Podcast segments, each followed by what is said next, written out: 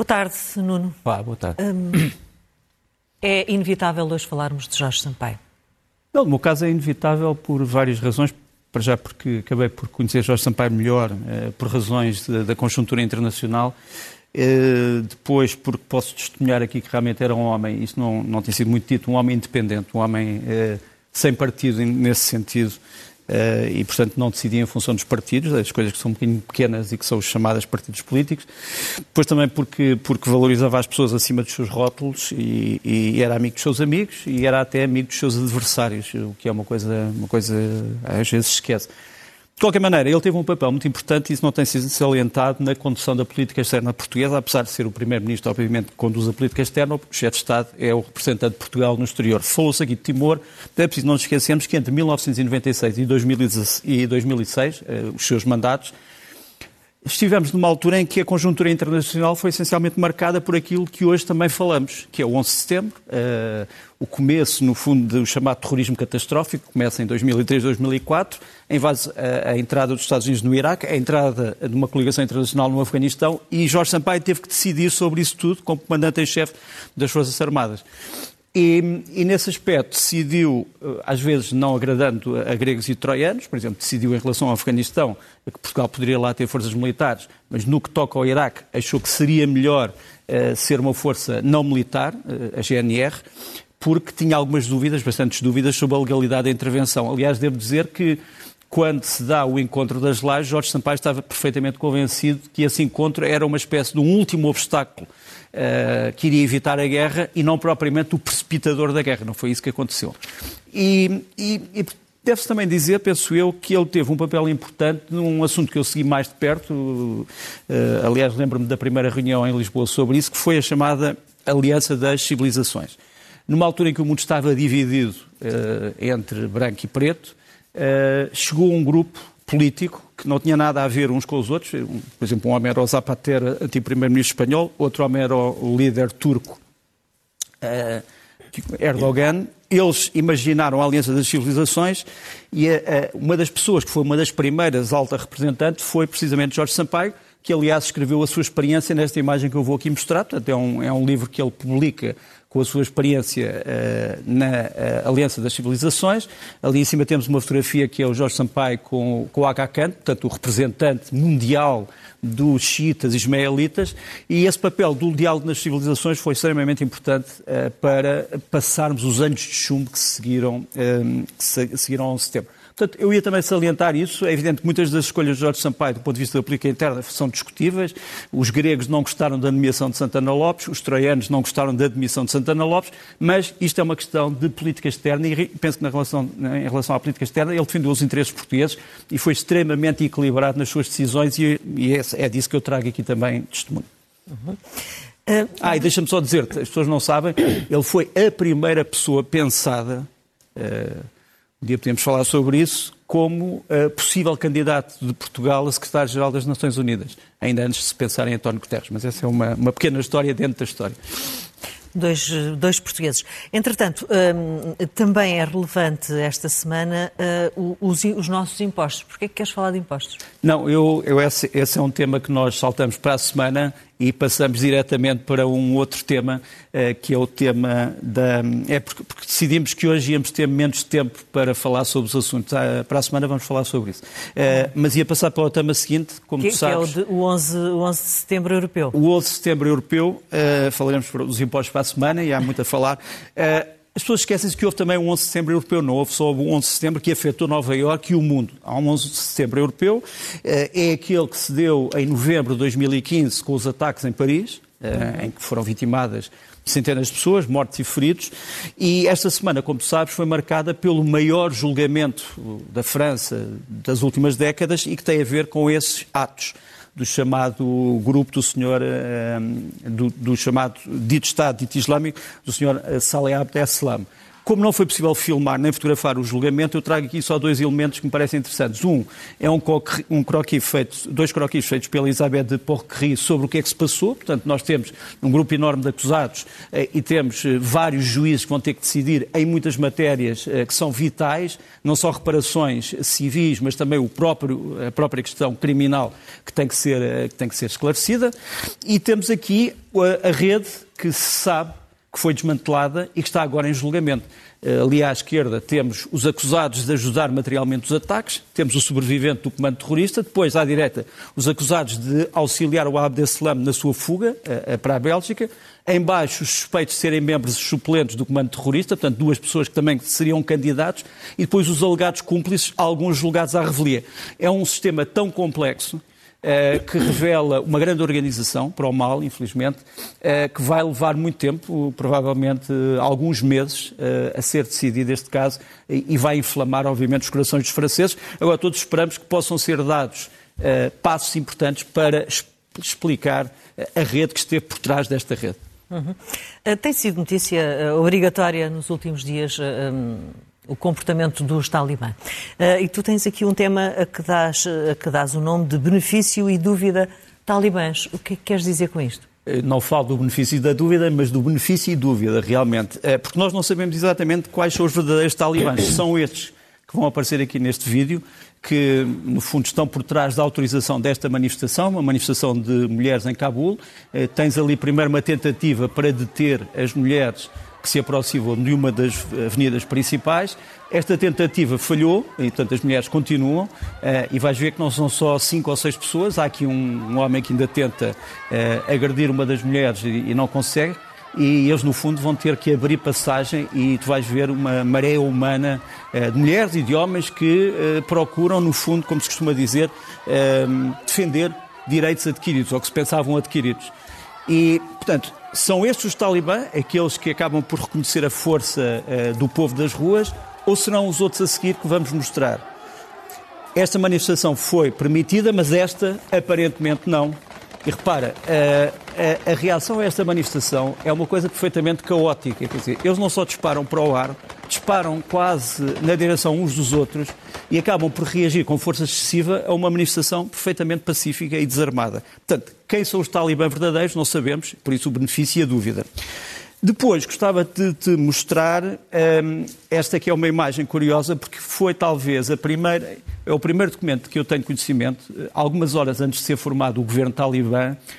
Uh, isto foi feito por um serviço de informações da região, era uma espécie de hum, de adivinha, quer dizer, eles estavam a tentar adivinhar quem é que iria fazer parte do governo e realmente estas pessoas fazem todas partes desse governo. Há ali só um erro, é que o primeiro-ministro não é também ministro das Minas e Energia, eh, das Minas e Petróleo, eh, era um erro. Uh, mas este documento é muito interessante porque aparecem aqui algumas das figuras mais importantes, incluindo o diretor do Serviço de Informações, que é um homem procurado pelos americanos, o ministro do Interior, que é um homem procurado pelos americanos, o filho do Mullah Omar, eh, que é o, eh, considerado um dos moderados deste governo, e depois um homem que nos aparece ali à esquerda, que é o vice-ministro dos negócios estrangeiros, que toda a gente acha que vai ser decisivo no contacto com o Ocidente. Ele é um homem educado na Índia, é um homem que uh, foi muito importante nas negociações de Doha, portanto no Qatar, e toda a gente diz que ele vai ser fundamental, uh, e portanto tomem nota do seu nome, Shir Mohammad Abbas Staneksai, é o homem que nos aparece ali à e. E achas que uma gota vai mudar alguma coisa neste oceano? Não sabemos. Eh, se estes homens querem construir um Estado com apoio internacional, vão ter que mostrar que merecem esse apoio internacional. Uh, Deixa-me mostrar ainda, muito rapidamente outras imagens que marcaram, de certa forma, estes últimos tempos. Isto que vês aqui é a antiga Embaixada dos Estados Unidos em Cabul, agora com a bandeira dos talibã e desarticulada. Não sabemos se ela vai voltar a ser uh, uh, ativada ou não. Os talibãs já disseram que não têm nada contra o, uh, a reabertura da embaixada, mas hoje houve manifestações em Cabul, mais uma vez proclamando morte aos Estados Unidos. Portanto, mais uma vez, não sabemos quais são os verdadeiros e os falsos talibã. Depois, esta fotografia curiosa, eh, que foi divulgada por funcionários da embaixada da Noruega, é a entrada dos talibã na embaixada da Noruega. A primeira coisa que eles fizeram foi onde é que estão as bebidas alcoólicas apreendidas e onde é que estão os livros para crianças. E os livros para crianças foram também apreendidos, porque havia uma série de livros para crianças que estavam a ser distribuídos pela Embaixada da Noruega. Uma outra imagem interessante, esta é a Universidade Ibn Sina, que era uma das universidades mais modernas e promovissoras do Afeganistão. As aulas eram mistas. Eles, os talibãs não acabaram com as aulas mistas, mas puseram uma cortina entre homens e mulheres, como vês ali, para grande brincadeira uh, dos próprios estudantes, que acham isto ridículo, mas pronto. Mas vá lá, não uh, mas tem, vá lá, quer dizer, não, foram, não, não acabaram. com a cara tapada, há apenas, é? uma, há apenas uma, uma, uma, uma, uma separação, digamos assim. E por fim, uh, algo que me parece muito importante, que são estas declarações do representante do Ministro dos Estrangeiros chinês onde ele explica, eu não sei se podemos ampliar esta fotografia, mas de qualquer maneira, o que ele, ele, ele foi à televisão explicar o que é que quer.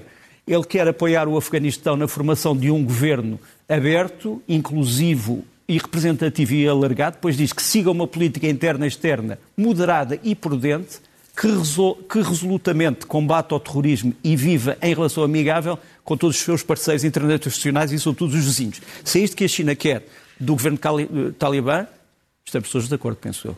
Uhum. Nuno, quais são as, hum, as imagens que destacas desta semana? Olha, eh, primeiro, uma imagem eh, de um homem que tem sangue, sangue nas suas mãos. Eh, ele faz parte, ele, ele é o líder da Al-Qaeda, que sucedeu a, Osama Bin Laden, Ayman al-Zawahiri, um homem que anteriormente era médico oftalmologista no Egito, na sua juventude. Ele é hoje chefe da Al-Qaeda. Corria o rumor de que ele tinha sido morto em novembro. Ele veio aqui mostrar que não está morto. Aliás, menciona um episódio de janeiro e, portanto, para mostrar que não está morto, mas mais uma vez reclama que foi a Al-Qaeda que fez o 11 de setembro, ao contrário das teses da conspiração, como sabes, há muitas pessoas que, uhum. que, que acham que foram outras entidades, mas uhum. eles reclamam que fomos nós, isso foi o maior, a maior desgosto e a maior derrota dos Estados Unidos. Curiosamente, o tom do discurso é um tom muito filosófico, muito poético, e, portanto, eh, não se sabe muito bem qual foi a verdadeira intenção deste discurso, a não ser provar que este homem está vivo. Uhum. Uh, mas foi uma imagem, penso eu, que marcou a semana. Depois, uma outra imagem que eu acho que marca a semana é este vídeo. É um vídeo do FBI. O FBI, mais uma vez, uh, explica que tantos meses depois não conseguiu ainda encontrar este homem que colocou duas bombas, um no Comitê Nacional Republicano, outra no Comitê Nacional Democrata de Washington, portanto, isto antes do assalto ao Capitólio, uhum. uh, é um dos suspeitos mais importantes que não não é encontrado. E o, FBI mostra aqui uh, imagens que nós não conhecíamos sobre o trajeto deste homem, que passa por automóveis e pessoas, mas que ainda não foi reconhecido. Portanto, acho que também é uma imagem que marcou, feito... marcou esta semana. Uh, sim, ele aparece extremamente descomplexado uhum. e, e até faz uma espécie de exercícios físicos antes de colocar uma das bombas, mas enfim, isso faz parte do surrealismo político nos Estados Unidos. Depois, deixa-me mostrar-te este homem. Este homem chama-se Mamadi Doumbouya, é um coronel das Forças Especiais de Conakry, portanto, a Guiné-Conakry. Uh, foi ele que protagonizou um golpe de Estado uh, onde foi buscar um presidente que ele próprio dizia que era golpista ele dizia: Este presidente quer fazer um terceiro mandato ilegal e, portanto, eu vou uh, substituí-lo. Ele aparece aqui uh, na Embaixada dos Estados Unidos da América, está ali no centro, ele era o chefe das Forças Especiais de Conakry. Uh, os Estados Unidos condenaram imediatamente este, este golpe de Estado. Curiosamente, quem está neste momento a tentar dissuadir este homem e dizer-lhe promova eleições, liberte o presidente, quem é?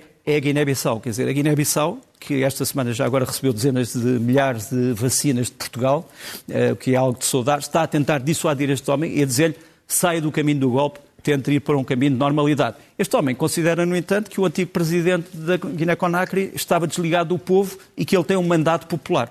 Portanto, há uma espécie de bonapartismo eh, no seu pensamento. É mais uma imagem. Gostava aqui de mostrar uma imagem que também é de, de um facto que não é muito comum. Eh, ali à esquerda tens o ministro das emergências de Moscou e à direita um dos grandes documentaristas russos. O ministro e o documentarista morreram esta semana, o ministro tentando salvar, salvar o, o, documentarista o uh, numas manobras do Ártico. Enfim, não é todos os dias que um ministro sacrifica a sua vida em torno de um dos seus uh, concidadãos. Depois, esta fotografia é uma fotografia de um uh, militar português na fragata Corte Real em manobras no norte da Europa, Portugal continua presente em quase todas as forças da NATO que estão em todo o mundo. Eh, eu quis trazer aqui esta imagem, eh, prova da chamada guerra assimétrica. No fundo, este homem está a vigiar ameaças que não são ameaças eh, convencionais. Depois, uma pessoa que morreu, morreu esta semana, o Jean-Paul Belmondo, já não é propriamente da minha geração e, muito menos da tua, mas marcou o cinema francês e não só marcou o cinema francês, mas também a banda desenhada. Há um famoso herói de banda desenhada, o, o Tenente Blueberry, do Jean Giraud, que foi influenciado pelo Belmondo, ele é o Blueberry, era o Belmondo, e eu trago aqui os dois, os dois elementos, o Belmondo da banda desenhada e o Belmondo que morreu. Por fim, um grande grupo uh, de rock progressivo uh, europeus, King Crimson, que existem desde 69, fizeram uma tour, uma turnê, perdão, pelos Estados Unidos, dois meses, acabou no 11 de setembro, tiveram sempre espetáculos cheios e todas as pessoas dizem é um regresso à normalidade pela música. Uhum. E pelos livros? Olha, antes dos livros queria trazer uma, uma figura, um, ehm, ou não sei se essa figura vem a seguir aos livros. Uh, exato, vem, vem aqui. Uh, quem é este homem? Marvin Setron. Já morreu, e perguntaram, perguntaram porquê é que é a figura da, da, da semana, morreu em, dois, em 2020. O Marvin Setron, eu tive o prazer de o trazer a Lisboa há uns anos para uma conferência, é o homem que uh, aconselhou todos os presidentes dos Estados Unidos. Ele era, no fundo, um especialista em previsões com base científica. Publicou este trabalho, Terror 2000, em 1994, em que previa rigorosamente o que aconteceu no 11 de setembro que aviões seriam usados, quais eram os trajetos dos aviões, eh, o que é que, no fundo, ia acontecer. Este relatório que foi pedido pelo Pentágono foi colocado numa gaveta, como o próprio Setron explica, porque era considerado demasiado alarmista. E, portanto, repara, eh, tens aqui um trabalho analítico que previa quase tudo, até porque era baseado em informações que estavam a ser tidas de várias organizações que estavam a ser investigadas. É preciso não te esqueceres que em 2003, portanto um ano antes, já tinha havido o primeiro atentado ao World Trade Center, às Torres Gêmeas, e eu trago o Marvin Setron aqui como figura da semana, porque foi realmente o homem que previu exatamente como é que se ia dar o 11 de setembro e foi ignorado. Um, mas isso é uma história mais complicada. Enfim. Nuno, agora sim os livros da semana, desculpa. Olha, os livros da semana... Hoje, hoje estou aqui a trocar-te as voltas Não, um não, tens, não, tens, não, tens, não estás a trocar nada. O, os livros da semana, esta semana, são sobre memórias.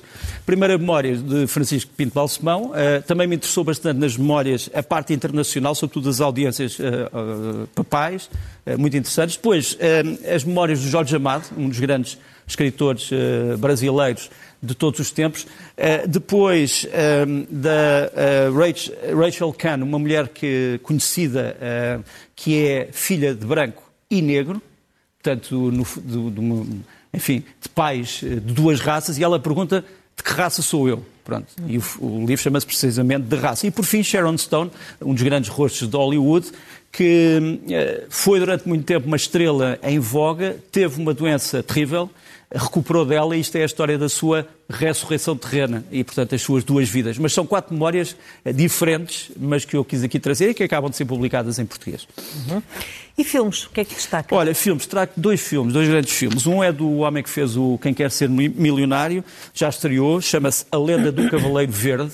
É um bocadinho a reinvenção do mito do Rei Artur e dos Cavaleiros da Tábua Redonda, mas num registro totalmente diferente e inesperado.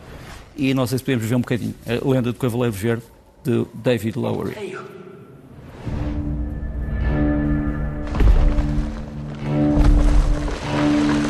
O greatest of kings, let one of your knights try to land a blow against me. Indulge me in this game. I will meet thee. E o segundo filme E o segundo filme é uma, é uma comédia delirante, surrealista francesa, chama-se Mandíbulas. Uh, dois homens perfeitamente Zé Ninguém descobrem uma mosca gigantesca e tentam ganhar dinheiro com isso. Uh, o filme tem que ser visto porque é um filme para já surpreende a cada minuto, mas vamos ver um bocadinho das mandíbulas. La privoise.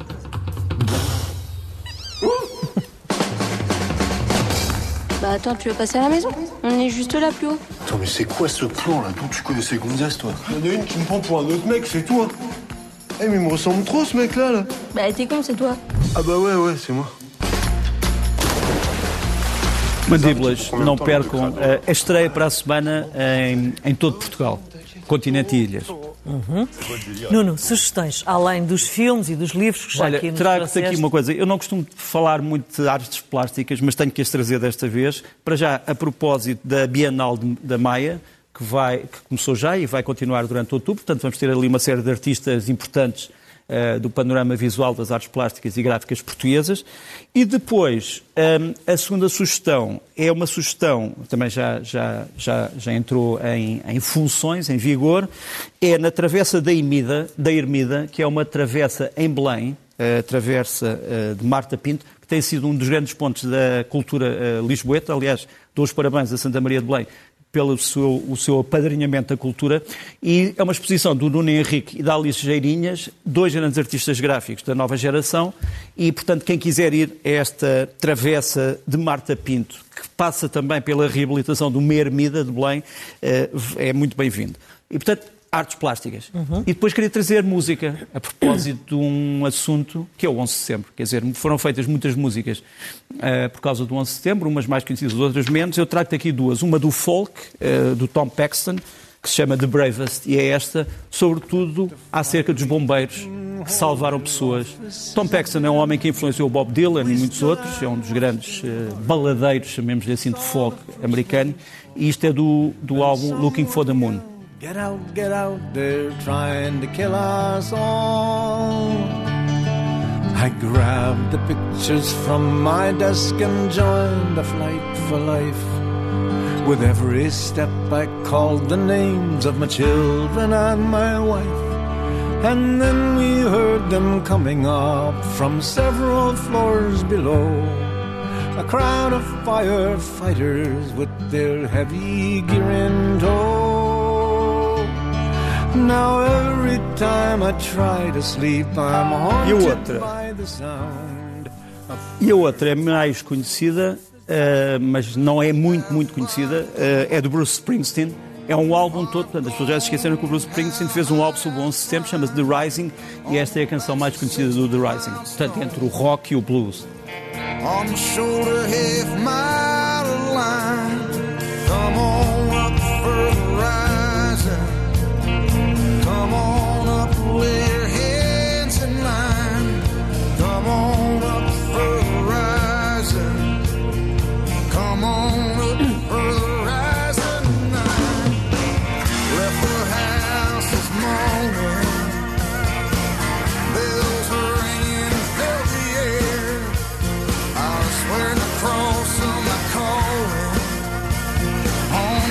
É uma voz inconfundível não é? E, e que marca a nossa geração toda. É um tema muito interessante porque o tema mistura tudo. O que é que as pessoas sentiram? Raiva, impotência, eh, algumas esperança, outras eh, o desejo de, de responder, outras a interrogação, porque é que isto aconteceu. Mas quer dizer, é esta mistura da revolta e de todos os outros sentimentos que, que marcam este álbum, que eu acho muito bem feito. Eh, não agradou a todas as pessoas, mas enfim, nada pode agradar E a todas ontem as ele pessoas. esteve na, na, na cerimónia. Exatamente, mas eu quis trazer aqui o The Rising, acho que é marcante.